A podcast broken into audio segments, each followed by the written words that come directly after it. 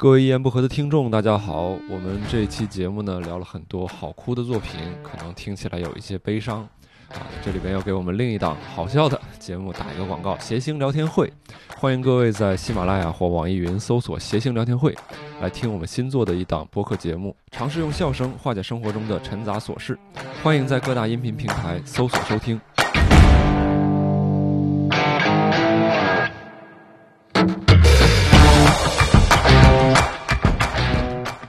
大家好，欢迎收听由大连出品的《一言不合》，我是这一期的主持人小鹿。这期呢，我们的主题是关于那些让人特别好哭的作品。那这一期呢，我们也是请到了咱们单立人特别熟悉的几位朋友。首先坐在我对面的是我们，哟嘿，这里是你的男孩 JZ，A.K.A 教主，来自福建，Indonesia，from Tom Antonio，一直到我先我先回去了啊 California，嘿喝多了，喝多了。对教主刚干完了一瓶乌苏是吧？干完了吗？干完了，好的，所以待会儿 就今天晚上大家都喝了酒，所以接下来状态可能会比较奇怪哈。接下来还有在坐我斜对面的是我们当地人可爱的，嘿，大家好，我是英宁。你是不愿意接受自己可爱这件事情？不是，我是被教主震撼到了，不知道该 怎么满脑子印度尼西亚。现在其实那个应该叫通利福尼亚，我他妈说印度尼西亚 low 逼了很多。好，还有就是我们今天我第一次见庄园穿这么骚气颜色的庄园。Hello，大家好，我是庄园。哎，好，还有坐在我旁边的是正在喝乌苏的我是梦涵，我都好久没来录音频节目了，害羞吗？对？不害羞。长胖了就不来录音频节目了？对，完了这次说来录音频，一言不合，教主特意过来来来视察一下，羞辱你！哎，觉得我在那个无聊斋不咋说话，今天来看一下我在一言不合说不说话啊？对嗯这刚刚说挺多呀，这都比在无聊斋的时候说多三期多你。下一次稍微介绍一下嘉宾好不好？这样人家也有个口说句话呀。他是客座主播，他需要什么介绍？哎，这一期挺有意思啊！这期是怎么来的呢？是我们前面一段时间聊了另外一期音频节目啊，就所有主播哭作一团，嚎啕大哭，还留下一些视频资料。就大家本来是聊个很欢喜的一个东西，结果聊到所有人都哭了。后来我们就想说，其实，在我们所有过往的经历里面，我们可能会看到很多书、很多电影作品、电视剧，或者是呃其他的各种各样的艺术形式，都会让你有那种特别想哭的冲动。这些其实这种酣畅淋漓的大哭一次，对于我们来说其实很重要哈。嗯，所以我们今天呢，也想带领大家一起呃回忆一下自己看过那些比较好哭的作品，同时呢，呃也算是给大家介绍一些可能你以前没有看到过的比较好哭的作品。教主怎么已经要哭了呢？对，就是酝酿。好，嗯所以你就开始第一个，教主最近一次哭是什么时候？我我 结婚那天，哦，对他结婚真的是个好哭的作品。对对对，哭了是吧？啊我哭的不行我哭的稀里哗啦。对前天晚上就不想嫁给那谁，一男哭啊！哎你这接梗不错呀，是不是啊？啊你咋在在无聊斋的时候？我插不了嘴呀、我这哪有我的天，哪有机会的？封我嘴不让我说话。哎呀，这帮人。嗯然后这个我那我先先给各位推荐一下哈，我这推荐最推荐的第一部，其实是来自今年的日本的大合剧，叫做《韦陀天东京奥运会的故事》，就是。我不知道各位了不了解这个东京的大合剧啊，就日本的大合剧。大合剧呢，它是一种，就是日剧一般来说就是十集，嗯然后十一集就这种。但是大合剧呢，它是一年拍四十多集，然后五十集，每周都更，然后更一整整一年。这一年一般来说是以某一个历史事件为背景，然后来拍。二零二零年东京要开奥运会了嘛，所以他们就想我拍一个历史上我们怎么去申奥，然后我怎么第一次去参加奥运会，哇，整个就拍了四十七集。叫韦陀天啊，伊达天啊，特别好。这韦陀天是日本的这个一个神话人物，这个神话人物呢特别的能跑，就跑得特别的快。这个实际上是他第一届奥运会，他们要去参加奥运会，然后说这个我们日本人耐力方面肯定很牛逼，所以我们就报这个马拉松，因为我们要体现我们坚毅的这个精神。嗯然后大家说说这个没有人能跑那么快，我们不擅长跑步。然后当时还有几个从瑞典留学回来的这些个人说，如果你去看看东亚东洋男子，呃，这不是东亚男子，西洋男子哈、他们那种健壮的体格、魁梧的身材，那个修长的双腿，你就知道我们日本人跑不赢。我们腿太短了，嗯，我们先长个儿。嗯，所以当时还有一个情景特别好笑，就是他们要做瑞典体操，就是弄那个类目，就是咱们现在老头儿都知道压腿用那个一个一啊个杆儿一个杆儿的那个。他说大家就吊在那上，然后这样你的拉长吗对，你的 骨骼就拉长了，是吗？就是你慢慢你就拉长了，让你每个骨骼你就长长了。他说如果你从小就练这个玩意儿，你整个人就变得特别的修长，你就能跑赢人家了。然后当时这个那个大家也是不知道能不能选出来，就办了一届这个预选赛。然后办了一届说跑吧，第一次跑马拉松，六十个人出去，最后跑完的好像就四个，然后中途都是退赛了。嗯真的坚持不下来马拉松，没人跑那么长。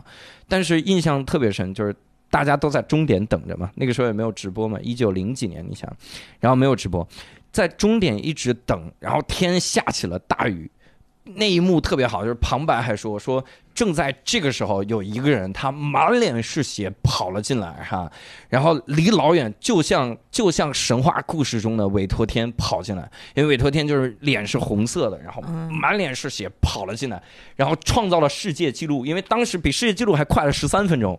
大家说这他妈太快了，然后当时那个那个那个加纳之五郎就是他们的这个奥运会的主席，就是呃日本奥委会的主席，然后就一直喊伊达队啊，就是韦陀天出现了，然后那个人满脸是血跑，后来发现不是血，就是帽子掉色了，帽子掉色。啊，最后这梗在这儿放着呢。哎呀，他的确是帽子掉色，然后就一直一直跑进来，然后最后一把到这个人的怀里，然后这是第一集的一幕，然后后面就开始展开。这个人叫金立四三，然后日本非常著名的一个马拉松推广者，然后他就开始讲这个金立四三他是怎么到这一幕的。他讲了很多集，他说这个他小时候体特别弱，身体特别弱，他爸就早死，然后那个他们家有个迷信，有一个故事，我就挑几个小故事哈。嗯然后他有一个迷信说，你如果去见了加纳志五郎，让他抱一下，你的身体就会特别的好。嗯然后因为加纳志五郎是日本柔道的大师，嗯，然后也是这个奥林奥林匹克推广者，他说你让他抱一下，他爸就带他去见加纳志五郎，但是他爸身体太弱了，然后到了那边之后呢，发现加纳志五郎那儿水泄不通。当时最逗的是啊所有人都去抱他，对，这这这好多人在看加纳之五郎的推广嘛，嗯来到熊本县，当时特别逗，说门口夏目漱石在那抽烟，然后然后大夏目漱石抽着烟说他就在里面看，然后他挤不进去抱，所以就离老远举了一下。就看了一下，然后让那个小一小孩看着说那是加纳志五郎。嗯回家之后，他爸就跟所有人说他已经抱过了，就抱过他了。然后他就心里就一直有一个心结，他就说我要不要告诉家里人，我其实没有让志五郎先生抱过我。嗯一直心结，直到他爸死的时候，他他爸最后体弱多病都死了，然后死之前说，呃，四三他身体一定会很好的，因为他毕竟是志五郎抱过的，然后他就嚎啕大哭，他说，其实其实我当时，然后他哥一把就摁住他，因为他哥早就看出来这件事儿，他哥说，就是抱过的人，你现在就已经是被加纳志五郎抱过的人，就这个一直是他成长过路的一个心结，嗯然后一直到他跑完第一次马拉松的时候，他整个人都快崩溃了，然后就累到死，没有人跑那么长。他冲进这个体育场的时候，加纳志五郎说：“一大队，一大队！”然后在大雨中抱住他那一刹那，说：“你就是日本的韦陀天。”我靠！当时就这是第一个哭点，就当时我眼泪就下来了，就感觉我操，他的一生就是为了就这一刹那也值了。然后里面会有种种种种这种哭点。他这个最牛逼的点是什么？整个这部剧在日本的国内是口碑两极分化的，啊，就是有一些人说大河剧变了，因为大家还是喜欢看真田丸那种。嗯然后真田丸里面经典的一个梗是那个真田丸他爸，然后就真田幸村他爸说：“咱们只咱们就是因为他们一直效忠于武田家，武田信玄，武田信玄的铁军就如同那火山一样。”有一天他喷发了，武田家才会遭难。第二天就喷发了。当时那个大和剧那个镜头，我记得特就他盯着那个火山，然后都不知道该说什么大，特写是就吗？直接就就懵逼了，就他妈这是个死火山，然后喷发了那种感觉。它里面就是大家讨厌看到这种这种剧，日本国内有一部分人，但有一部分人就觉得特别好看，因为它引入了另一个支线，北野武在里面啊演一个落雨家。就是北野武负责旁白，哦以前都是那种旁白，滋儿滋儿滋儿滋儿滋儿滋儿滋儿滋儿嗯啊，那个嗯小提琴拉完了之后说，当年真田幸，对，就是 真田真田幸村他们围攻那什么，现在完全是骆雨佳在给你在给你演。嗯。那个骆雨佳也有一句话，就因为那个时候你就觉得跟你的职业特像。嗯。那骆雨佳，骆雨佳他里面做了一件事儿，他因基于各种因缘巧合，他见过里面的一个主角，他爸爸，那个爸爸是一个跑步爱好者，就他本来是奥运选手，他能参加奥运的，然后去参军了，然后参军的时候，那个时候还转让了东京的那个奥运权利，就说，然后里面有一句话太好哭了，这句话太好哭了，加纳之五郎在马上要爆发二战的时候，申请到了东京的举办权。然后当时他们都把那个那个国立竞技馆用来当阅兵的场所，就士兵们在这儿转一圈，然后走上这个战场。嗯然后那个时候，所有人都要在看台喊万岁，万岁！然后当时里面一个人叫这个田殿正治，就是奥委会当时的实名的主席，他就跟加纳志五郎说：“咱们把举办权交回吧，归还吧。”那人说不能归还，然后他就跪在那儿说：“这真的是你想给世界看的日本吗？”然后就喊这种事儿，呃，到到申申办成功的时候，我操，这一幕就一直在闪现。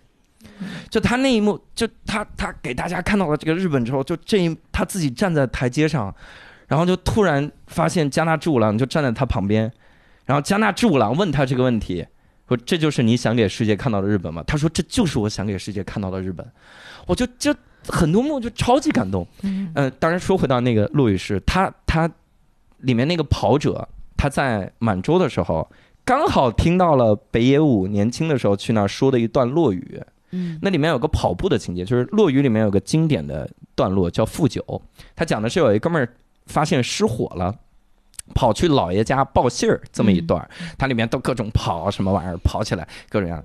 然后当时这个，呃，有奥运梦想那哥们儿就去跟北野武说说你这段讲错了，因为富九他说的是从浅草跑到日本桥，跑不了多久，嗯四五公里，嗯你这中间很多的情节你加不进来。他说那应该跑到哪儿？他说你应该从浅草跑到支。他说他妈没有一个人是从浅草跑到支，但问题是当年金立四三备备战的时候，他就是天天从浅草跑到支，跑到支边，就这么来回的跑，然后那才是马拉松的距离嘛，嗯每天就这么跑。嗯然后他说有的，他说有的，有一个人天天就跑这个距离，你试着讲一次嘛。然后他就不行，说操你不要来教我跑步。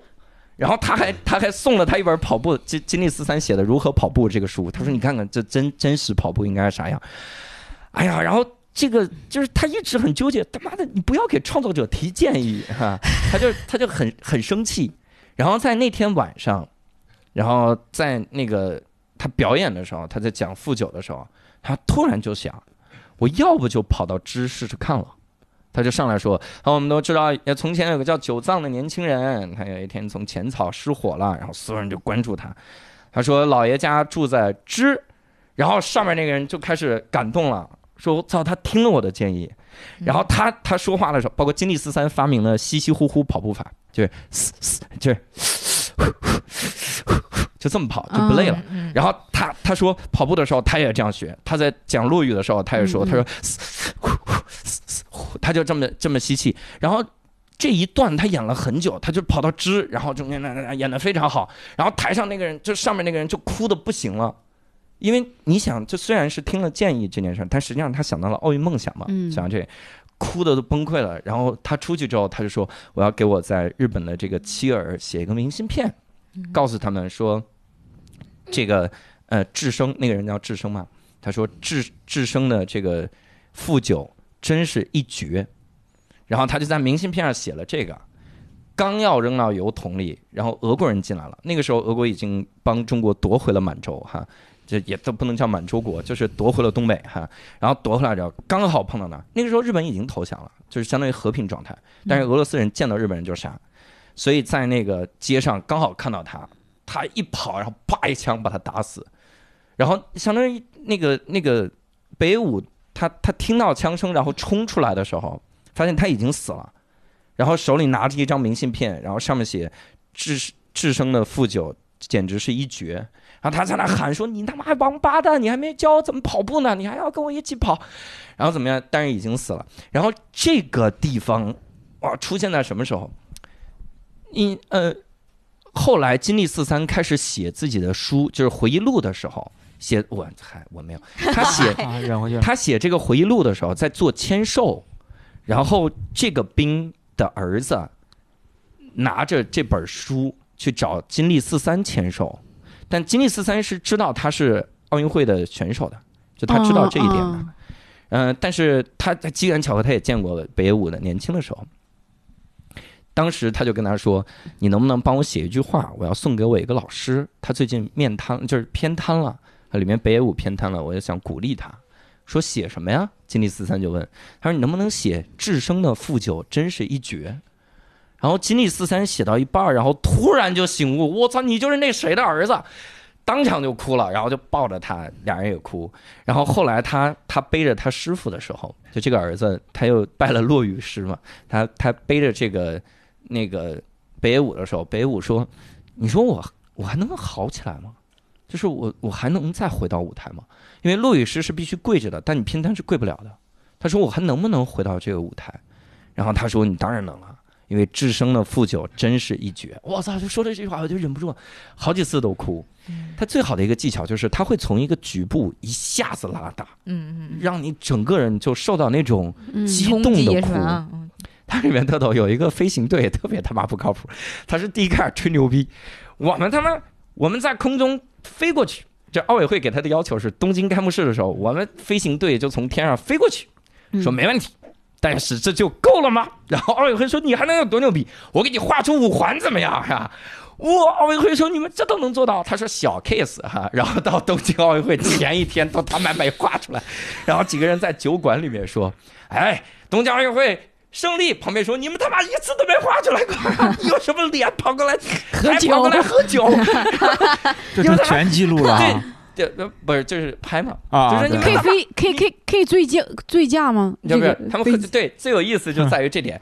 第二天，他妈东京奥运会是十月十号下午开幕，上午的时候打电话啊，这个法律规定不能醉驾。我们昨天晚上，哎呀，虽然说画不出来，但是画不出来喝酒好像更更更难看一点，是吧？然后我们现在醉驾开不了，然后那边说你们他妈必须给我开哈、然后到最后的时候，这这不是举办了吗？也回忆了那个加纳之五郎那一幕，然后各种各样的东西，大家都回忆完了之后，然后。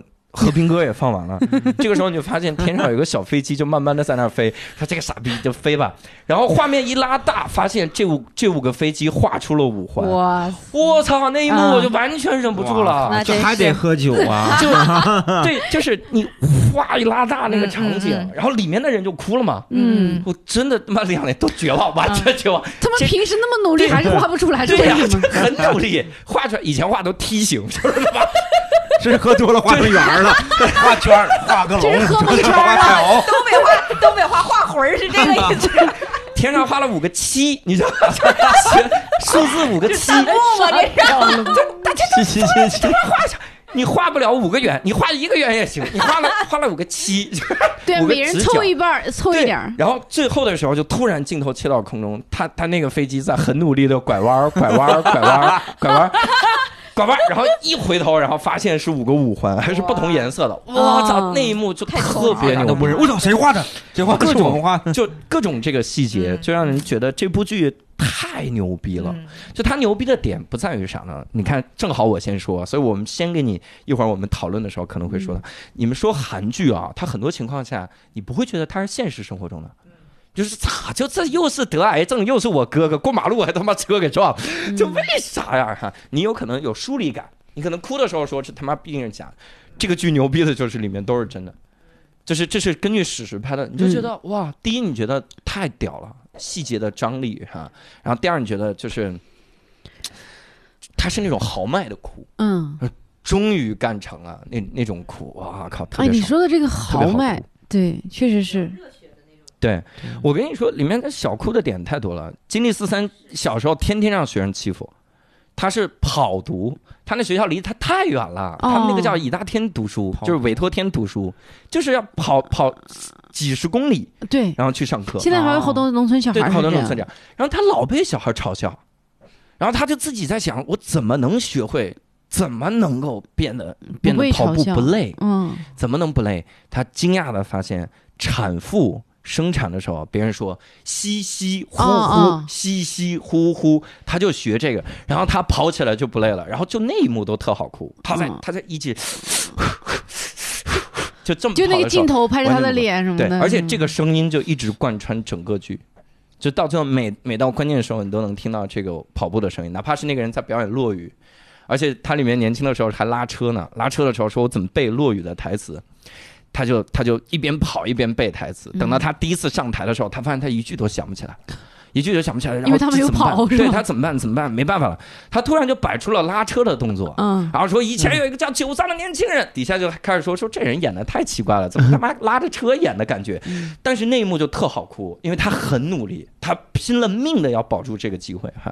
他其实都形成肌肉记忆了，就是我这个动作可以我必须拉着车的时候，对对对这样嗯这样来。非常好的一个剧，大家可以看嗯，也不用有心理压力。就很多人会担心说，那那么好哭，我是不是就我就别看了？好哭，它里面又好笑又好哭，嗯，就里面有非常哎好笑的点牛逼的。剧那不是都这样，教主的专场吗？就是。我的专场不是这样的哈，我专场就是就哭，大家说他票钱也不给退呀，就哭。哎，对这样，其实真是啊，好多牛逼的剧都这样，又好笑又好哭。就像生活中很多细节，他写的特别好笑，对对。但这种大的人类的情感的时候，就特别，就是因为他嗯。小时候、小的细节写的很真实，然后也很有生活的温情。那到大的时候，你就特别容易陷在里面，然后对。对这个呢激情澎湃的哭。对对对嗯，这个这个就是。当然，像像你像刚刚说的韩剧有很多好像不太真实哈，嗯，但是你那是偶像剧，他生活剧还是拍的也很好。啊。一九八八对。啊，一九八八。比如上次给我们哭的呀，哎呀，对，之前就是我们上次聊哭的，也就是嗯。聊哭到了对一九八八。聊聊一九八八，我觉得我其实我觉得特别容易让我哭的，就是东西可以分三类。嗯，就第一个就是亲情类的，嗯，就韩国好多电影都是那种讲哎呦，拍的好亲情类，对，哎呦，我一一打到这个点，我就是就不行了。就是有的时候，我看那种就是天桥底下那种老奶奶，岁数比较大了，然后晚上就是特别冷，就是出来卖那种什么鞋垫儿啊或者什么，我就特别想都给她买了。第二个就是那种。呃，就是很热血的，就是比如说教嗯教主刚才推荐，就是我记得看那个《海贼王》和小的时候看那个《灌篮高手》的时候，我就嗯就是有几处就特别容易哭啊，感觉。嗯，然后我现在啊，现在是特别容易被那种特别小的小的细节打动，嗯，就是。嗯，就比较，就可能是自己太太感性了，现在不知道为什么。哎，这样很好。其实我觉得是人是很好的一个状态，是你可以变得感性一些。对，就很小很小的一个点。我记得我是呃上学的时候看了一个那个纪录片儿，一个 BBC 的，但是那个名字就是死我又活想不起来 有。死活想不起来，而且我还去搜了，我今天也没搜到。他他就是讲动物的，然后有一集讲的是企鹅，嗯就是那个企鹅迁徙，就是它的北边儿是一群一群企鹅，然后那个企鹅的北边全是冰山，他们想要去南方稍微暖和一点、有水的地方去去那个捉鱼嘛，就是嗯。这样他们能生存下去。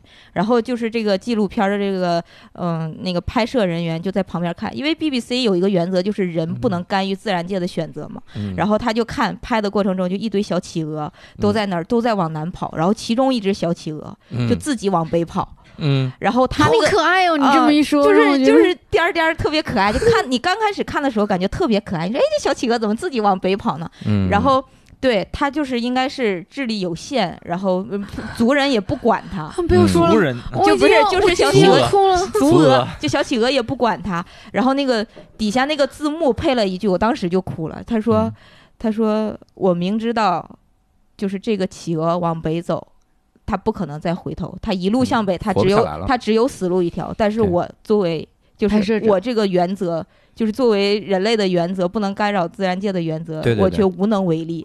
我就那一瞬间，我就觉得我换个假设，你们心里就稍微好受一点。如果这个小企鹅没有没有将来被海豹吃掉，可能有一个小海豹是饿死了，嗯就是这就是大自然，它肯定是这样的。尤其有可能这个记录者去帮这个企鹅的时候，去帮它往南走的时候，企鹅一个背摔，把它可能扔到扔到别的地方了，或者企鹅顶撞它，这哥们儿也死了。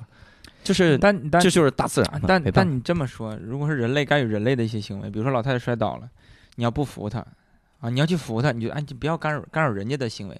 但是这个不是啊，这个是是什么？你但我这么正常生活的想啊社会啊如，果你把她扶起来，她可能以后就感觉哎呀，我摔倒了，有人扶我，以后也不会注意。但如果你没人扶他，他以后就长教训了。我是这么想的。嗯，但如果是我去拍，可能我没有职业什么精神啊，嗯我可能拍到最后，可能就关机了。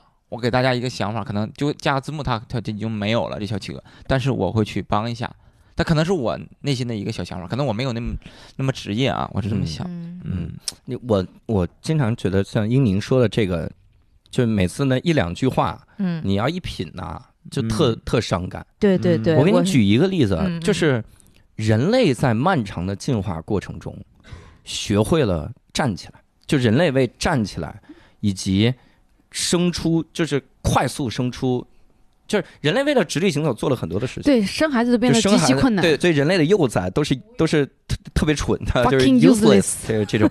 所以这个这个情况下，他就说了这么一句：人类在进化过程中为了直立行走付出了很多的代价。你你知道代价是啥吗？嗯就是无数的人种灭绝了。就是它全是尸体，自然界任何的一步都是尸体。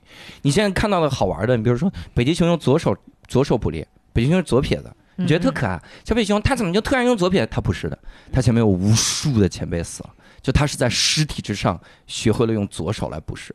自然选择了，所以这个没办法，就有一两句话你一琢磨就特别的，就很难过，对我就是很难过，无能为力的那种。对对对，就无能为力的那种遗憾，你我只能恨自己这个琢磨能力，什么 人类太他妈孤独了，动物都不琢磨，对我。当时看到那一，因为那一幕特别震撼，就是本身 BBC 拍的东西就很美，嗯，然后你看那个白茫茫的那个冰上，然后有一嗯只小企鹅，远远的就就是在那个屏幕上只有它自己那一只，就一个小点儿，就你嗯看它放映了大概有两三分钟，就是让那个小企鹅由近自己慢慢跑远，远成一个黑点儿，然后在底下配一个字幕。嗯，我操！当时我就真的哭的不行了，我说：“哎呀，我说英宁说这个应该叫动物王国。对，嗯刚才教主，啊，想起来了，想起来，你你分享完第一个了吗？嗯嗯嗯，好，我让小鹿别哭出来哈。嗯，动物王国在去年被爆出造假，哎呀，我说哎呦，我说啥来着？这是跟我一样都很善良，还什么职业精神？这这是这是啊世界上非常大的一个纪录片的丑闻。就是他他妈纪录片，而且吹很吹牛逼，就各种看这个小小老鼠它被捕食什么的，很多情况它是用 CG 合成的，就它里面会有 CG 的这镜头。啊啊我我知道纪录片造假是了，纪录片 BBC 造假，BBC 之前报什么去五十年以来最大的什么？对对，特别大的。一个丑闻，就是这纪录片，你只要有一丢丢不真就完犊子了。它就是啊，所以那小企鹅是被人类赶过去的，不不不 不，过来过来它回头就我我觉得它不会做这种事儿，但是也许那只小企鹅是个 CG，啊，他就觉得他他应该要这样的小企鹅吧，我得唤起大家一下想。哎呀哎呀，我就白沉浸在感动里了。哎呀，不能哭了。艺术作品也是艺术艺术作品，嗯对没关系这感动这个情感，我们是是应该就是偶像剧，你会对大自然更敬畏哈，你会觉得这样对人类更敬畏。你曾经感动过，我觉得就就很好。对对我当时确实，我觉得哎呀，就是无能为力。就我我觉得遗憾这种东西啊，嗯因为我我这个人就是属于那种，就我尽量不要给自己的人生留下遗憾。就是嗯我如果尽尽我所能，我一定要去弥补那个遗憾，或者嗯是尽我的能力做到最好。你想春到南极，回去回去回去。去北极，然后再过热到吃带的时候，吃到的时候热死了。就是我是觉得人就反正就活这几十年嘛，就为啥非得要？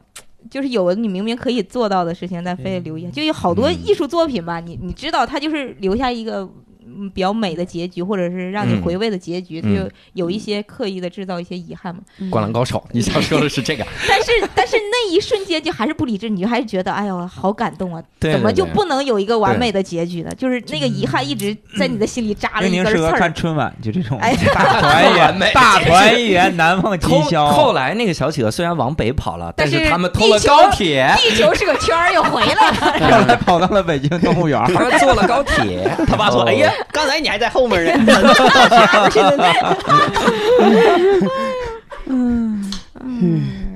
教主又来了一瓶，女儿呢？？”啊，我女儿刚才在我们来，因为我们今天去赶场演出了嘛。然后回来的路上，女儿说：“哎呀，那天我特别想报，特别想报，特别想报这一期，但是我看了一个特别感动的电影，我名字在家做了想了一个小时没想起来，医生医生气不报了，他一生气他就不报。你想起来了，教主一会儿也想起来，然后说造假着。教主帮你帮你帮你，对对电影了还不让造假？动物园让 CG 问题，是最惨的是什么呢？就我我当时看到这个题目，我想报这一期的时候，我就知道我前两天看了个电影，而且剧情就是等于说刚开头没多长时间我就开始哭，而且是抑制不住的哭，一直哭到了结尾。我这事儿我是印象特别深刻。嗯，但是我现在连具体的情节和这个这个电影名啥也想不起来了你。该不会是想起自个儿的事儿了吧？我就我就挨个哎那个视频 A P P 去翻嗯翻我的那个呃观看记录嗯，都找不到哎，。自己的商演吧哈，那倒不是，看着自己上那也不至于哭啊也那也不至于哭成那样。对，几百块钱不至于。对，然后就实实在是憋了一个多小时想不起来，我一气之下我说那我不报了，我就我就没报对，没报。今天晚上又临时抓包又给我抓过来了，你想起来了吗那？想起来了吗？那没想起来。那就啥也聊不了了是吧？能聊能聊，我这那那一个电影想不起来了咱聊别的嘛，不能在一棵树上吊死啊！咱对俗话说的好嘛，快来吧你，我再吊死一个，吊死多以那个电？影是不是叫《哈喽树先生》？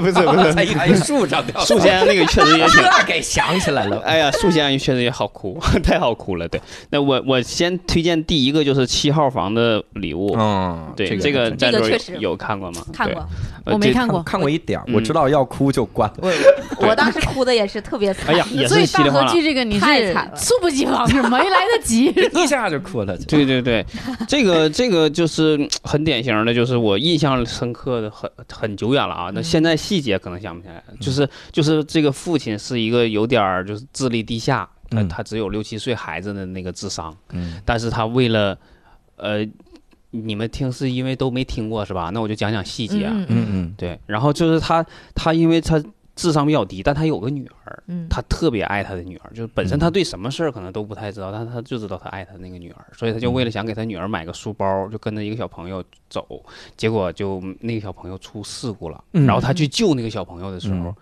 那小朋友没救过来死了，嗯。然后结果这个事儿就被冤冤枉，就说因为他又智力低下，然后很多就是这种媒体呃，对嗯媒体、律师啊，包括那个女孩儿，就死那个死亡的那个小女孩儿家嗯父亲是一个特别有背景的一个人，就他进，相当于进入到了一个很很大的一个就是就是漩涡里面，然后就所有人都冤枉他，说你必须要承认你是就是强奸了这个女孩，啊，对，然后就把他弄到了监狱里边。嗯对，所以这个七号房的礼物讲的就是七号那个监狱里面的一个七号房间。嗯然后他进去了之后，一开始可能就是这里面住着，就一共有好五五个犯人，这五个犯人可能有这个呃各种各样的，比如说这个呃这什么这个诈骗犯呀，然后也有这种这个通奸犯呀，也有这个各种各样的杀人犯啊之类的，就是去。都是这种穷凶极恶的人嘛，嗯。但是就是因为知道了他 到底哪有穷凶极恶？啊我错了，我是一一言以概之啊，盖的盖住他就是。嗯然后这些人之后就是知道了这个他的故事，嗯。包括这个监狱长也知道了他这个故事之后，他事情之后知道他他是被冤枉的，就是一直想救他，但其实发现。很多东西是你改变不了的，就是那你在看这个电影的时候，有很强烈的，就是比如说你你我我会有一种共情，然后我会觉得在这里边你是有很强烈的一种无助感，就是那种黑暗的东西。嗯但除此之外的话，就是另另外一面就是亲情嘛，就是说大家知道了他有还有个女儿一直放不下，然后一想让他跟他女儿见面儿，然后他们就用了很多方法，然后把他女儿偷偷的运到了监狱里边。啊，对，然后所有的包括这些坏人，就是刚刚说到的那些坏人，但他们也展现出了他们人性的一些光辉的一面，就是他们对这个小小女孩也视如己出一样的，特别疼爱她。对，但是到最后，这个父亲也没有，就是判了死刑。啊，就为了让他顶罪，就是各种强强迫他，然后威胁他，因为他智商比较低下嘛，就会这些律师什么的就跟你说，如果嗯。你不承认这些事情，然后包括给他写了一些这个就是案发的过程，说你要背下来去在嗯。法庭上说，你要不这么按我们去做的话，你的女儿就活不了。就是说你在这个东西你要做一个选择题，但那个父亲他就相相信这个。对，他就觉得我一定要做选择的话，我一定选择是我去死，然后救我女儿一命。嗯对，所以就是你，哎呀，就是那个剧你一直看着，就是那个就是不是说什么豪迈的，就是真的很压抑，然后但是嗯也会一被一些温情的地方所打动。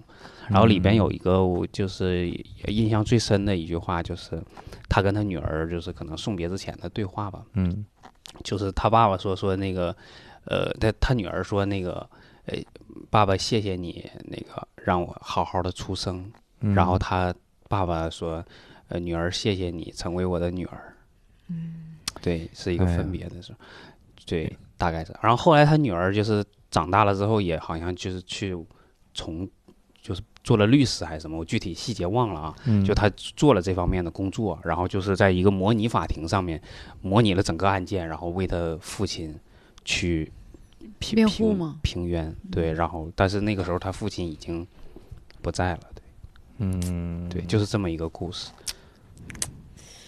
哎呀。人生啊，对，好像韩剧特别，就是不是韩国的电影就放大这种细节的这个这哦，个对，能能力特别力特别强。之前有个剧《辩护人》，不知道大家啊，辩护人看了那个啊，那个也是，我觉得其实韩国很多剧是不是还有一个叫什么开心鬼开心家族？是开不是开心家族，就他一家开心鬼上剩下都是身那个开心鬼上身啊，，那个哦，是不是那个？对对对，他对一家剩下的人都是鬼。对，对对那个也挺感人的。对，那个到最后就就莫名其妙就突然就我操，怎么是这样？对对就有个就有个谜底大结尾结尾对，有个谜底，然后大家就会很感动。哎呀，我觉得韩国这些个拍的真的是牛。对，我一直喜欢看韩国电影，就是我觉得好好哭的作品里边，韩国电影会占很多，嗯，就他特别擅长韩国很擅长讲亲情或者讲这些。哎呀，我我分享一个，也不是电影，不是电视剧的，也不是纪录片儿，因为之前做节目策划嘛，导演嘛，节目导演经常看一些综艺节目，好笑的特别多，然后歌舞的也很多。当我发现一个特别牛的一个综艺节目，好多人也可能也看过，叫韩国的一个叫《无限挑战》的一个节目，刘在石他们一帮人主持的，呃，中国也买了版权啊，叫《极限挑战》，对啊，上海的那个。但是不同的是，呃，它跟 Run Running Man 就是不同，Running Man 都是游戏嘛，啊，让大家开开心心、快快乐乐的这样的东西。但是《无限挑战》是什么呢？韩国版的啊，它是人文关怀比较强一点儿，它经常会有一些特殊的一些，呃，一个几集啊，不同的啊，有一些什么送礼物的啊，然后还有一些歌谣祭呀、还有一些什么祝酒的一些那个特技，就是你结婚了，他们代表什么给你唱歌什么之类的不同的，你什么身份呐、什么事情。还有期就那种送礼物的，就是什么什么什么什么节日什么送礼物啊，就这样一个特技，每年好像都会有。但我看了有一集是我特别感动的，是什么呢？是之前这个这个妈妈跟爸爸在韩国生了什么几个孩子，但因为什么事情，有一个孩子，我大概记得一个男孩不能要了，然后就寄寄养给别人了，然后后来这个男孩就去美啊、去非洲去非洲发展了，这个孩子一直长大，长大在非洲，然后成家立业生孩子，孩子都二十多岁了，这个男的大概也有四五十岁了，在非洲发展的还挺好的，有自己的小别墅房子，然后也在那边工作，但是他母亲就有个心结，就是。就因为这个孩子很很很恨他自己的母亲，就是因为对，就你把我送走了，姐姐什么都留着，把我送走了，他就很很恨。但是他妈是实在是没有办法，当初就那时候生活很苦，没有办法，就养你也养不起，养不活，就送给别人了。他他很记恨，为什么要送我走？他他然后这个节目组就找到他家了，然后他妈就是知道他爱吃什么东西，嗯什么泡菜、什么饺子、什么东西，他妈给他做了好多，八十多岁了一个老奶奶，给他这个儿子，就好多年没见面了，做了好多东西，然后也录了一段视频。呃，最最最有意思是什么？这个这个主持人啊，特别有心，就是模仿了一下他的这个妈妈，啊，然后他就飞到那个非洲了，很远的地方，飞到那块儿，然后他就见到这个男的了。见到那个男的之后说：“哎，我们是妈妈委托过来的，然后见见你面，然后有些话跟你说。”最开始你感觉这个这个儿子就五十多岁这儿子就没啥感觉，他的他的媳妇儿包括他的孩子也都不敢说话，感觉也不敢提这个事情，嗯因为那个很很明显那个男的是一家之主嘛，嗯也不敢提这个事情。然后在桌子上吃饭，这个主人就聊，说妈妈也是觉得当年也挺对不起你的，然后录了一段视频给你看，看完之后他稍微有点儿感觉，嗯但是也没什么太大感觉。然后说这是你妈给你做的，从韩国带过来的，你爱吃的泡菜呀、还是饺子什么东西。嗯然后这个主任说，你妈妈说了，一定让我去喂你，要让我去喂你。他戴着那个头套，穿着那个那个他妈的衣服，对，就扮演他妈，然后嫁给你，然后说了他一句小的时候经常叫他一个小外号，我记得嗯。忘什么，拍了他一下，好像记得，然后喂他吃，然后他吃的时候教他吃，完了笑了一下，嗯。笑了一下，然后他说：“哎呀，最后主任说，嗯，我要我一定要带着你妈妈给你拥抱一下，然后学他妈的语气，他妈的沟通的方式，过来抱了他一下，然后突然他就他就他就哭了。”嗯。就是他心里其实是有恨，但是爱大于恨，嗯但是那个恨可能已经没有办法去表示自己的爱了。嗯就是这么多年、几十年，有的时候你真不是说咱们外人看来，哎呀，都是你妈了，这么大岁数，就是啊，就原谅她呗，也是没有办法，就是你没有经历那个事情，你相当于被抛弃了。嗯，嗯你虽然知道他是没有办法，但是你还是接受不了。嗯嗯但后来你这个妈妈对你还那么好，还想着你，你就很纠结这个东西，嗯，就这种，哎呀，感觉你可以看看《无限挑战》，对而且你说《无限挑战》，就是因为我很早以前开始看韩综，嗯。我是特别喜欢刘在石这个人，嗯。就是他，他当年在《Running Man》里面叫做两座大山嘛，啊，叫他和金金钟国，因为金钟国是真的强，山。就是玩 玩对任何体力山太就是强了。这就是无敌的那么一个嗯人设，但刘在石的强在于啥？就第一在于他的这个思考什么的，情商，第二在于他的他的主持，啊，他主持他都能被奉为韩国的价值观代表。我好像记得就是《无限挑战》，还是他做了个访谈节目里一期，然后他他作为一个明星哎，啊他走在路上就是无数人，你想想韩韩流明星那种那种嗯受拥戴的程度，嗯他无 以至于当年《Running Man》里面有一个游戏，就是你们每个人都要伪装去买东西，不能让任何一个人认出来。啊，一旦引起围观，你就输了。嗯你想想，你看咱们现在，我操，我喊着都没人围观，就是这种。然后他去一个普通人家的时候，呃呃，好像是个人家，然后那个那个家庭主妇就说：“哦，你是刘在石啊，他那个名字哈，他说 你是刘在石吗？就是我我不好意思过来。”然后刘在石说：“来来来来，坐我旁边，咱们一起拍嘛。”他说：“不好不好，我我我太丑了，哎呀，我我完全不像明星一样，我我不能拍。”刘在石就很严肃的跟他说：“说哪有什么丑不丑的人，只要努力活的人都是最美的。来，你过来，你过来，你就坐在旁边。”就是这句话，如果中国的明星可能说：“哎，你不丑，你超美丽啦，你怎么怎么样？”对，但刘在石说出这句话超有超有说服力，因为他自己是个秃嘴，嗯，就他自己秃嘴。他就是一个努力活着，对他，他是喜剧明星出道，他是搞笑艺人出道，嗯他凭自己的努力，现在成为韩国第一 MC。就是你你说中国第一 MC 是谁？何炅中国第一主持人 都是好看的，啊，帅好看。刘在石是个秃嘴，他就嗯秃出来真。丑。我操！他在《Running Man》里面有一个绝杀，就是摘眼镜儿。我操，太摘眼镜，哎呦我的妈太！真的真的 太吓人了，太丑了。然后就这样的人，然后他很严肃的告诉了那个人，就说只要努力生活的人都是美的，哪有什么美丑。我很难想象这句话能够很真诚的从中国的一个主持人嘴里说出来。对，你说从朱丹嘴里说出来，只要努力生活都是很美的。来过来吧，迪丽热巴。Sorry Sorry，然后我 I'm 就 kidding，I'm kidding，啊 就这种，他他真的让我看到了他人性的那一面。所以《无限挑战》，因为我我我有的时候是很尴尬，就是《无限挑战》我不认识很，里面有好多人不认识。嗯我也是看韩综，有的时候追求放松，嗯但我不太看。嗯，但是我我是听说这里面的价值观这些东西，特别特别牛。很很很正。对，就看过几集，他真的是一个为社会做做做贡献的这么一些人文关怀都有，包括你知道《无限挑战》有一点好在哪儿呢？就是比如说他做的这个这个旅行特辑啊，他真的是把素人当成主人公去做，比比如六十分钟，他可能五十分钟在讲一些素人。对，你像国内的，啊，他可能有有六十分，能有十分钟、五分钟讲这些素人。讲这素人的目的是啥呢？为了给明星铺垫。对对对对，对，可能快进给你讲一讲，放点音乐就完了。就素人，哎呀，很辛苦，干这个活儿很累，没了就完了，五分钟、十分钟就完事儿了。他五十分钟全在用心做这些素人，因为这素人就是我们生活中的人，因为他自己编剧知道观众想看什么，嗯，一些共鸣感很强的，我觉得老百姓就喜欢这个东西，这很，它就是真实的东西。中国那边你不敢去那么弄，他就觉得，哎呀，明星就是流量。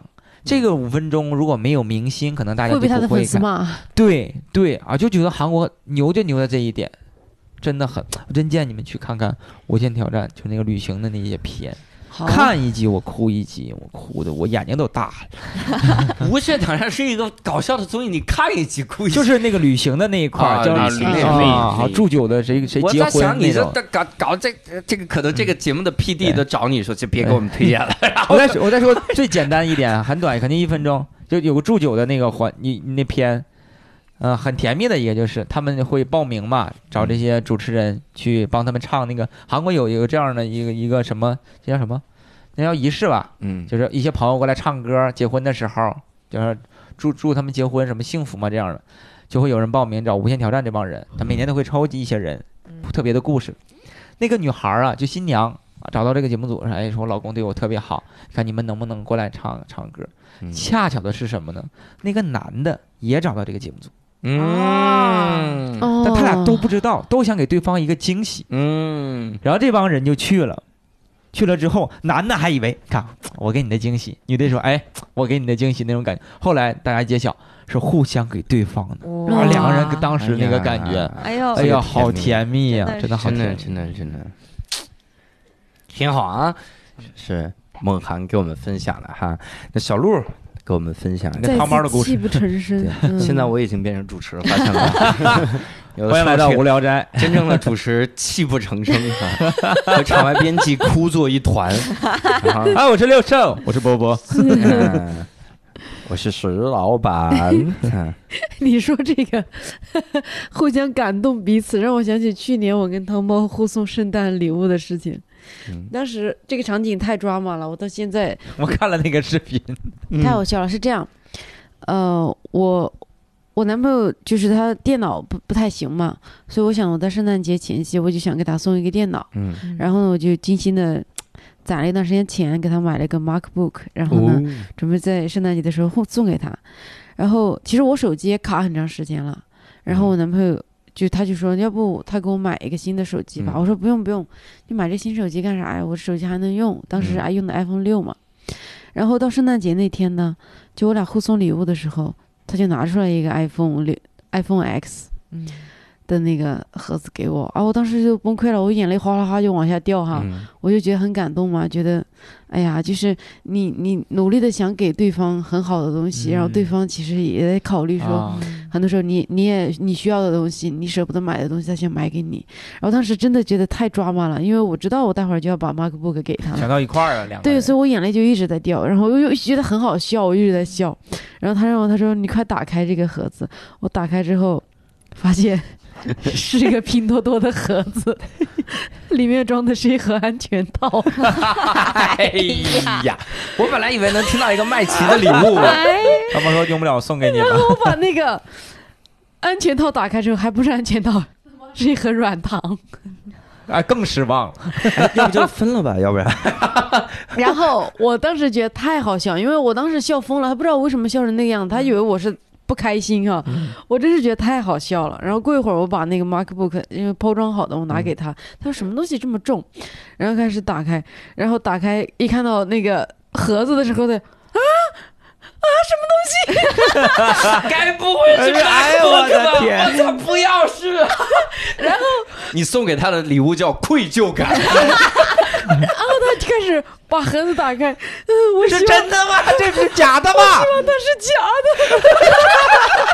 我靠，他要他妈明年圣诞节一定得送一个超牛逼的惊喜。今年送这不是的啥？今年吗？今年送了啥呀？今年他买的礼物还没到，房房 送你个失，望。送你个失望，你送他愧疚。你们俩是潘多拉的魔盒，我操！太好笑了。因为打的时候，然后打开我看到电脑了，还摸。我希望它只是一个壳子，送了两年负面情绪。笑死我了。我我其实还有几个，但是我感觉我呃那几个估计大家应该也都看过。第一个是那个被嫌弃松子的一生，嗯我觉得这个很好哭啊。嗯，然后就具体也不介绍了，我感觉这个剧也挺火，不是这个电影也挺火的八二年出生的金智英，啊。那个好看是吧？不那我还那个也是。很好哭，嗯是不是？然后第二是《廊桥遗梦》，哎，这个也也很经典了，所以不知道。第三个我想推荐一个，就是呃叫《单身男子》这个片儿，这个片儿叫《Single Man》，那个英语的话，然后我我当时看这个片儿，我是挺感动的。他其实这个故事的原型是就是 Tom Ford 的那个原型，就 Tom 就是女孩特别喜欢买的那个口红的那个品牌的那个 Tom Ford，那个男的他就是呃遇到了他一生的挚爱，因为他是一个 Tom Ford 本身是一个 gay 嘛，然后他爱的那个男人，然后就呃因为一些意外就是生病得得病就死掉了，然后他一生就特别爱这个男的。然后后来他就投资拍了这个呃单单身男子这个电影，这个电影是那个就是柯林叔演的，就是演国王的演讲那个男的，就是影帝那个影帝演的。然后他这个里头讲的就是，呃，柯林叔演的是一个呃大学的一个教授，然后他他特别喜欢，就是他有一个特别相爱的爱人，然后那个爱人就是因为出车祸死了。其实挺 drama 的这个剧，但是柯林叔演的特别好，就是他从呃他的一生的挚爱死去了，然后他也觉得他在这个世上没有没有什么任何可以眷恋的，然后他整个世界就是拍的也很唯美，就整个世界都是黑白的，然后他怎么呃就是回忆跟爱人的那些点点滴滴，然后。到最后，他已经就是决定去死，他对这个世界没有任何的留恋。然后在这个时候，他遇到了另一个人，另一人，然后慢慢的温暖他，让他重新燃起对这世界的爱爱和希望。嗯就是你会开始看他回忆的那些片段都是黑白的，然后到后来慢慢拍，就是嗯，是一个彩色的一个画面，就相当于他对这个他跟这个世界和解了，他已经重新燃起对这个世界的爱了，然后下一秒他就心脏病突发去世了。哎呦我去，这编剧他妈我要寄刀片了，我就是他死之前完成了对这个世界的和解，但是他下一秒也就靠！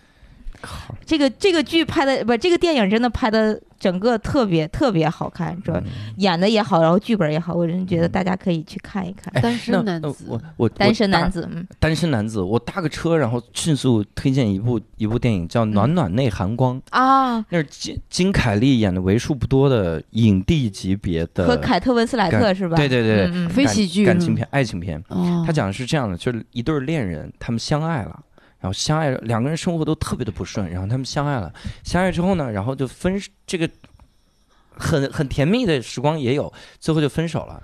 但他们太爱彼此了，但就不能生活下去的爱，所以他们怎么办呢？他们就去做了个手术，然后在脑中把对方的记忆全部切除，然后切除了之后，两个人都释怀了，嗯然后他们又他妈相爱了。我 我操，就讲了这么一个一个一个一个一个故事，这就是手术又复发了。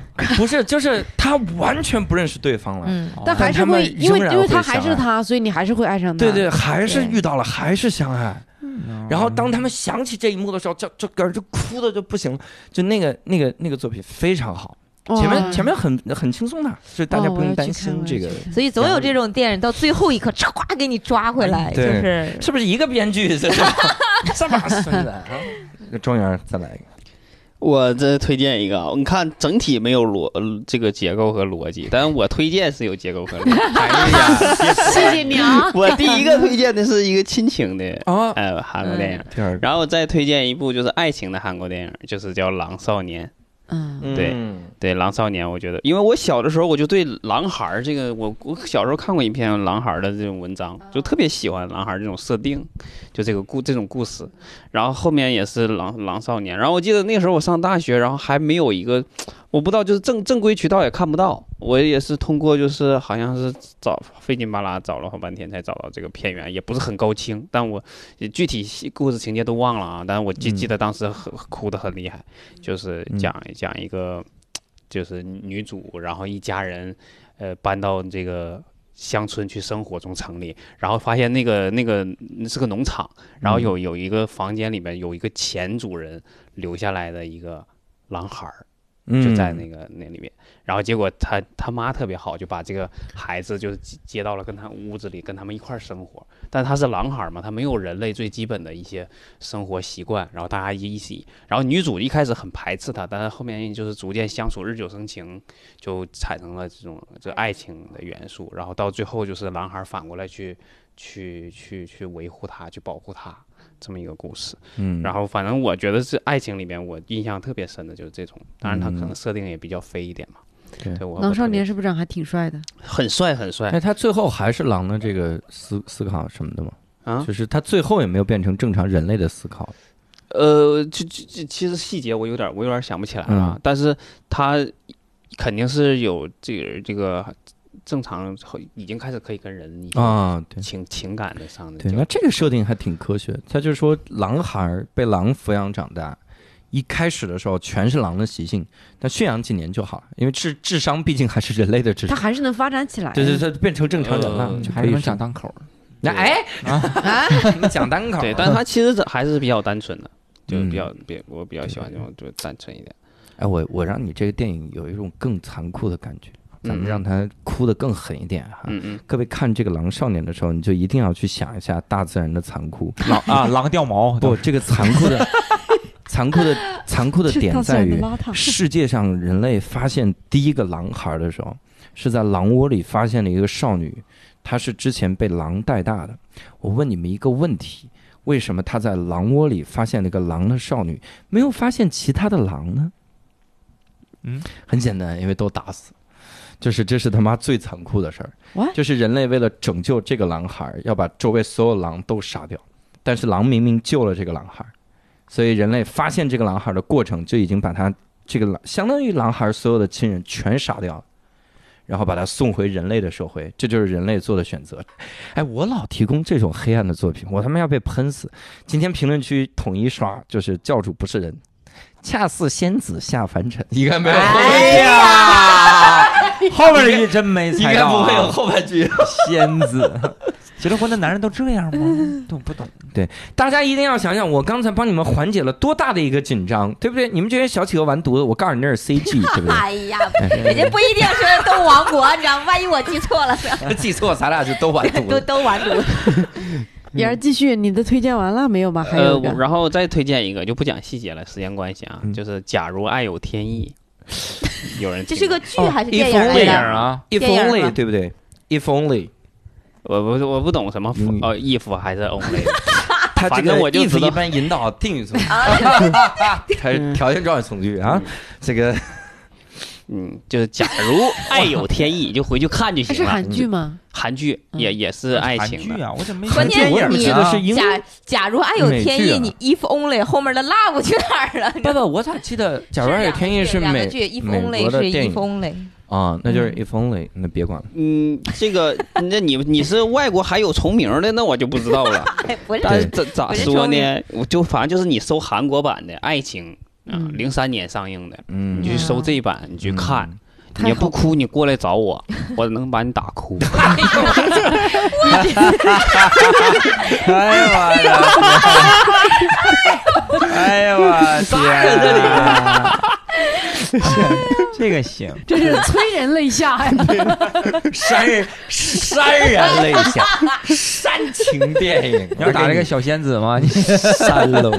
仙子教主，哎呀，哎教主的下一个专场，我这下事专场。仙子下凡尘你也说得出口？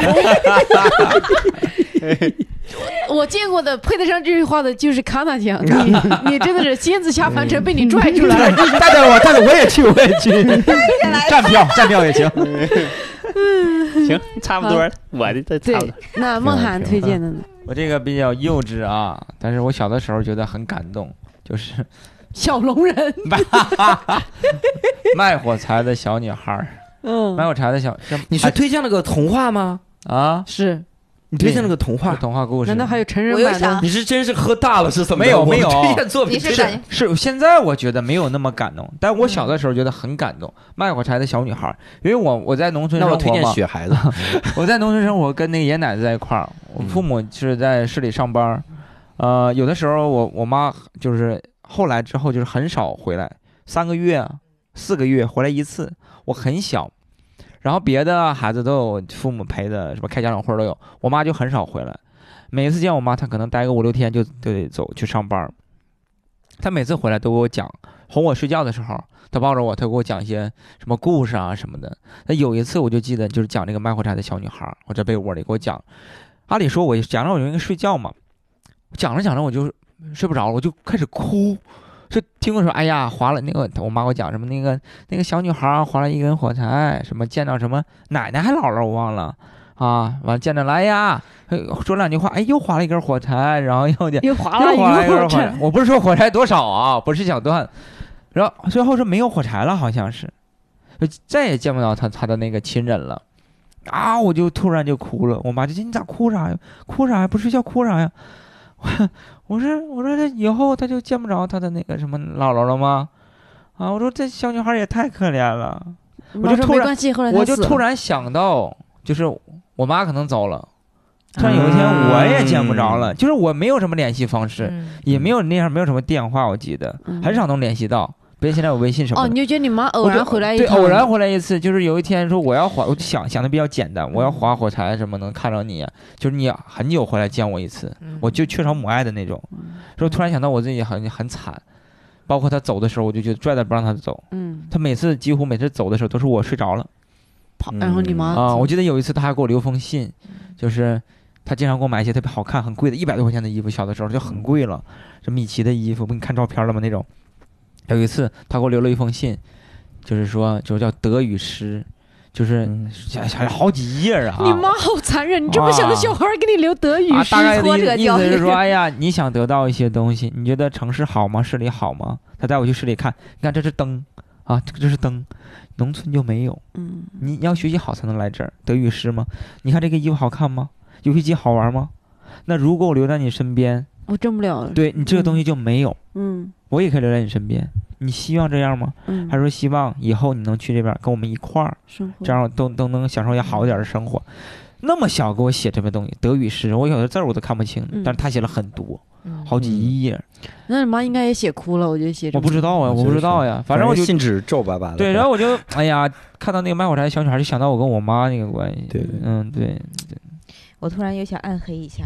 嗯，其实，其实安徒生他写的很多童话其实都很黑暗的，不是我们小的时候读的那一些，不是我们老师解读出来的。解对，也不是现在的这个结尾。嗯嗯其实卖火柴小女孩当时更惨，她不是说最后没有人给她施舍钱吗？她一根一根划火柴，梦见了什么？呃就奶奶，然后又看到那个烤鸡，然后她就吃什么的，最后活活冻死了嘛。其实我记得啊，可能是安安徒生他原来那个童话写的是，其实这个小火柴呃，其实这个小女孩是个盲人。然后她前面摆了一个，就是说别人给她的那个碗嘛，就相嗯当于别人给她投钱。嗯然后其实是有人施，就是有人施舍给他钱的，只不过他是个盲人，嗯不知道。他不知道，就是他其实其他前面的碗里是有钱的，但是他就活活把自己给饿死了。这太腹黑了，对，啊其实安徒生的很多童话是很腹黑的。嗯，我再给你们展示一下无聊斋妈别写童话了。我给你展示一下无聊斋主播的这个黑暗人格哈。嗯他听的这个黑暗版本是后来腹黑的人编出来的，哎呀，因为有一本书真的推荐各位去看，仔细研究，你就从动机上、动机的角度，你就知道安徒生不可能编这个结局，哦格林童话黑暗版本不可能存在。就是这本书叫做《女巫一定得死》，这本书，里面就说童话是如何塑造人类的性格。嗯，就我们现在不相信，你比如一些最简单的童话里面说，说最后我们碰到女巫怎么办了？把她扔到井里砸死了。嗯你现在你敢给成年人讲这种事儿吗？你说我们啊，我们这战斗到最后把这个人弄得活活砸死，你不怕害到小孩吗？不会，因为小孩永远会直观的把它理解成一个简单的符号。嗯他会通过这件事儿知道我不应该做坏事儿就够了。嗯所以，所有的写童话写的牛逼的人，他最核心的那几个点，一定是为了简单直给，而且这个简单直给一定得是爸妈读给小孩儿。所以，安徒生也好，格林也好，呃，格林兄弟也好，他们写的这个东西的时候，都是希望爸妈读给这个小孩儿的时候，然后小孩儿知道是我妈妈告诉我的。为什么所有的妈妈后妈都是坏的？嗯因为一定是亲生母亲读给你的时候，给你营造一个后妈，后后妈你这这是坏妈妈，这是好妈妈，他就这种简单直观的感受。你仔细想想，所有的黑呃童话，因为现代人会觉得说童话多美好啊，这我再给他来一个暗黑的结尾，他是不是就更符合我们现实的残酷生活？不对，童话已经足够黑暗，因为童话的结局全是女巫死了。嗯现实都没那么黑暗。你看完这个这个蝙蝠侠，还叫黑暗什么什么蝙蝠侠三部曲，到最后你都觉得小丑特别牛逼，这才是成年人扭曲的价值观。但是给孩子听的时候，他一定是简单直给，叫做他们碰到女巫，最后把他们推到油锅里炸死了，啊！我说这太残忍了，啊！但是这种事情。这个这个就是直观的告诉孩子，所以这本书去看一看哈。我也是告诉各位，就是卖火柴小女孩没那么暗黑哈。哎呀，就是英宁啊，还是要多读书。就是教主今天就是来那个啥拆穿我，哎，有没有发现今天我不拆任何人，只拆英宁？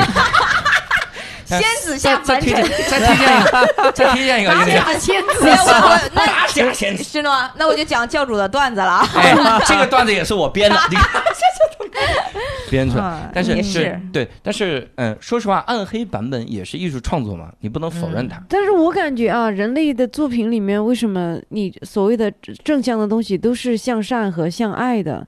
还是因为我觉得善和爱能给多数人带来他们想要的东西吧？你看迪士尼动画，最终都要指向爱，嗯能解决，能就是能解决呃特别多问题。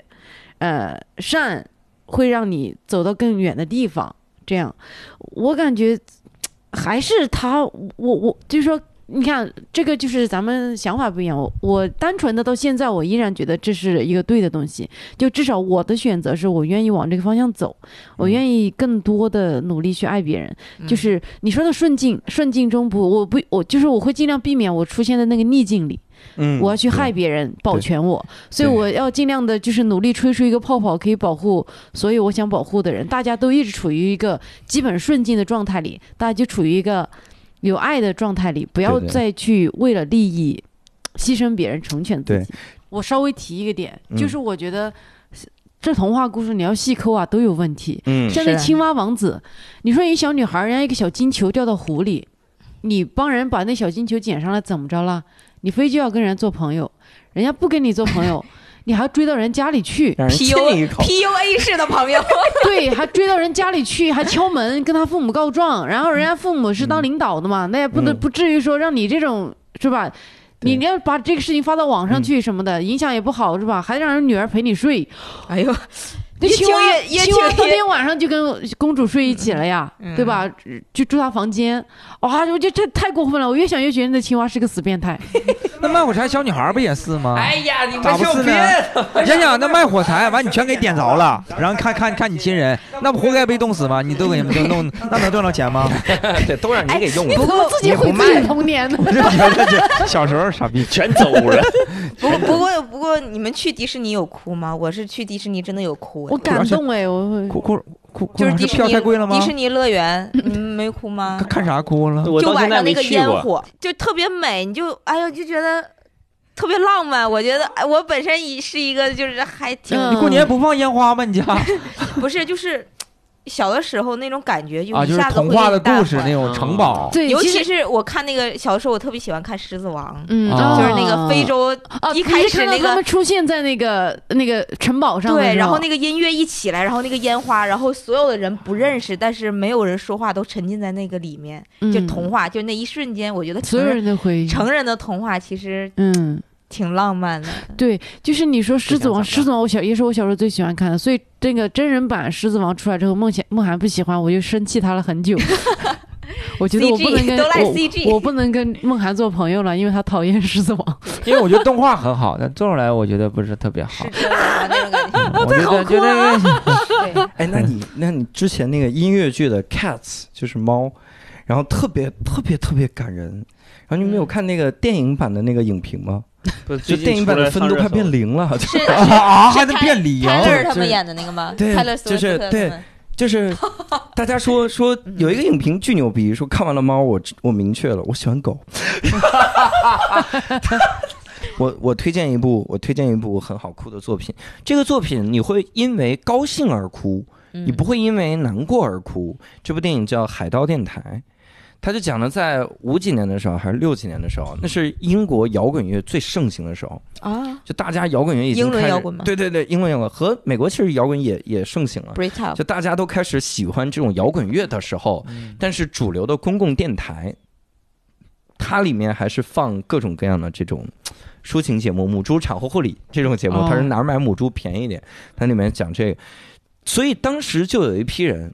他们说我们要给大家播放这个摇滚乐，他们就租了一艘船，在这个船上建了个电台，然后每天二十四小时不停歇，向大英帝国的所有的这个上空投射摇滚乐的这个这个频率。嗯，然后我靠，这所有人都听他们，就大家太喜欢摇滚乐。你想那个时候有什么 Beatles 啊，这黄金时期啊，哦，就那个时候，然后投射这些，后来他们就被政府盯上了。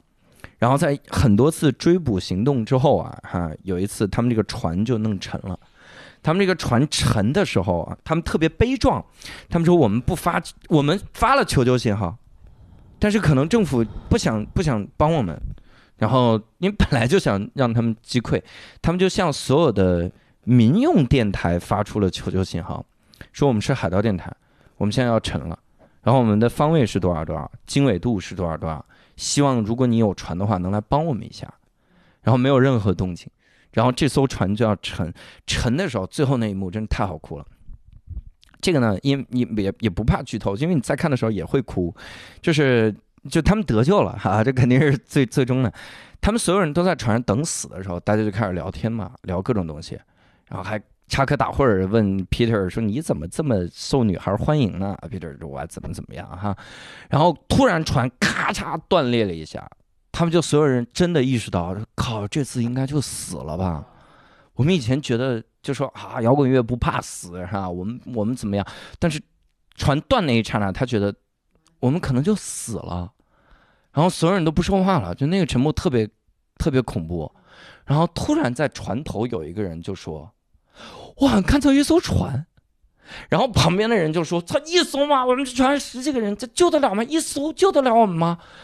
他说：“不是一艘船，是他妈一群船。”然后那个场面就打开，整个海面地平线上就全是船，然后所有的英国听过他们这个电台的人全都来接他们，然后上面举着各种牌子，然后说我们只接 Simon，然后说我们除了 Simon，这时候还就别应援了，然后就还还试一下。还登，还就最最最让我感动的一艘船，它上面举的牌子是“我们听到你啦”，然后我靠，就就所有人在那个时候就说：“我操，我们做的事儿是值得的。”然后每个人就以最帅的姿势从那个船上跳下去，跳到海里，然后去游到他接他那艘船上。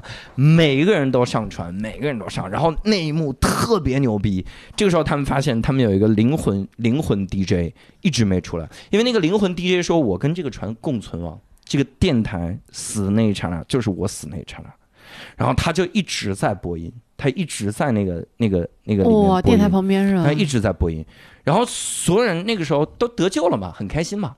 然后忽然想起来，这个人还在，这个人死了，说我靠，那他妈这太惨了。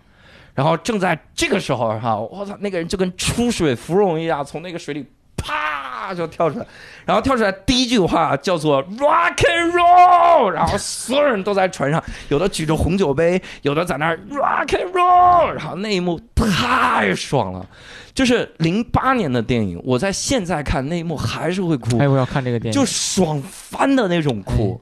就你真觉得他妈的这帮人做的事儿有人看到，就是他们他们默默，可能你觉得默默，因为他死的时候真的觉得我们可能就完蛋了，嗯他们其实他们确定，呃，就他们知不知道有很多人在听他们电台？他们知道，他们知道，他们知道有很多人听，但是他最后求救的时候，没有任何人回应他。不知道会有人来没有任何人回应吧？其实对呀他因为没来电台，别人怎么回？对，别人从收音机里听到也没法回。对对对，对，那一刹那，就让我想到很多情况，我们做单口的感觉，嗯就是你看当地人这个前几年卖票卖到什么程度，在那个小金厂胡同卖票，四十张票，卖不完，四十块钱，嗯，所有演员发朋友圈，甚至要转，就是私信一对一朋聊。什么的。来看吧，我们来看。这个状态，我好像记得持续了半年左右，嗯，都都半年，每周一场啊，半年左右。而且那个时候更尴尬的是，石老板还没有钱，嗯，就是石老板没拿到投资蚂蚁资。借呗，蚂蚁借呗。嗯，就这事儿，如果当时没有到那笔天使投资的话，石老板就直接老赖了，嗯就直接他就他就他就完犊子了，他家里有这公司钱就完犊子了也不。会，对，把家里把房，把家里四十套房就得卖一套了，卖你这家伙对，卖一个卫生间了，这个卖个卫生间了，就得把卫生间租出去了，这种。所以在那个时候，然后再到现在，就离我们这期节目最近的，应该就是单立人的跨年演出。嗯单立人那个跨年演出，鼓楼西剧场三百张票。然后当时我们在想说多久能卖完，我还自己在群里说了一下，我说觉得五分钟。就说实话，我有点没底气。我说，操，万一没卖完，这脸打的哈。对，我们还在朋友圈儿，好多人都发了，对对，大家提前预热，说大家嗯。定闹钟啥的哈，结果他妈一分钟一分半就卖完了，就那一刹那会让我觉当时群里也在庆贺嘛，嗯说单立人牛逼，但我想到最多的就是那个场景，嗯。就是我想我们这么多年，三年，每每个礼拜都在讲。大家牺牲各种时间，然后每天晚上去开放麦，每天这么培养的时候，我们可能在那一刹那都觉得，操，真的有人能听到我们吗？嗯，就感觉从来没有人听到我们。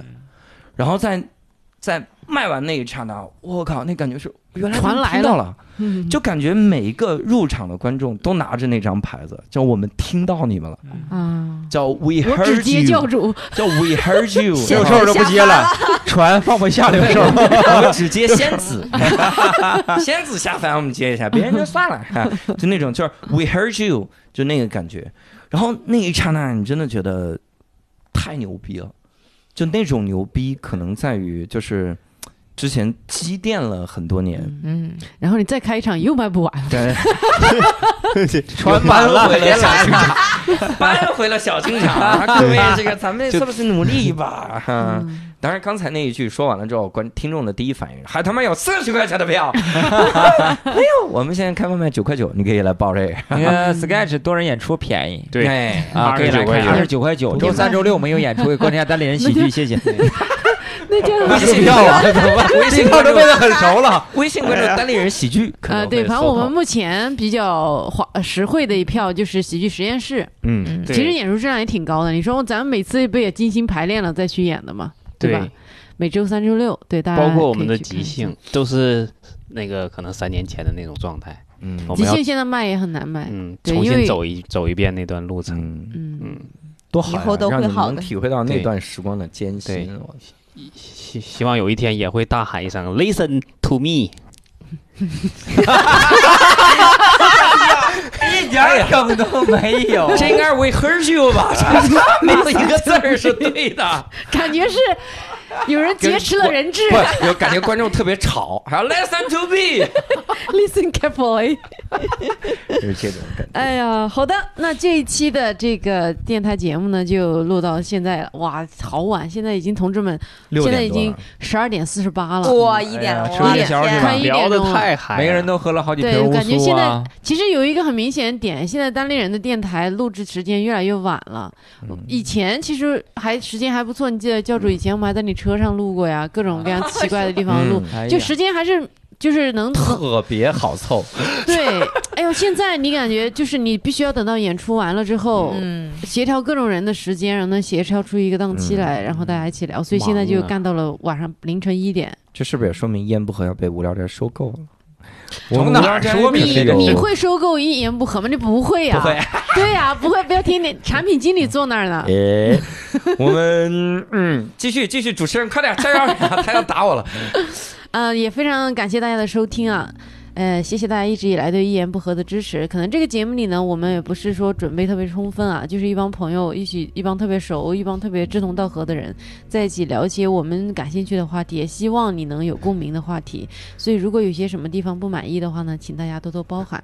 真的非常感谢大家一直以来的支持和包容啊，也希望大家继续呃，让我们继续陪伴你。哎，那这期节目就到此结束了。嗯啊，希望这些推荐的节目呢，大家或者是电影、电视等等，大家都有空可以去看一下。哎。对对，让自己酣畅淋漓的哭一下，也会得到一种一种满足感。释放，嗯。好的，对。那大家一起跟咱们的听众朋友们说拜拜吧。拜拜。拜拜，拜晚安。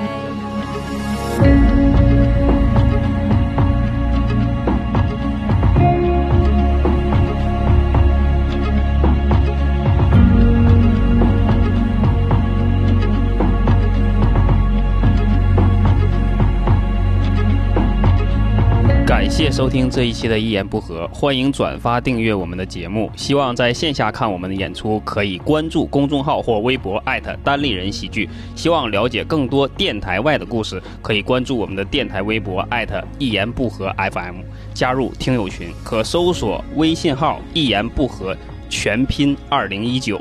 相关节目信息可以在栏目内的详细信息查看。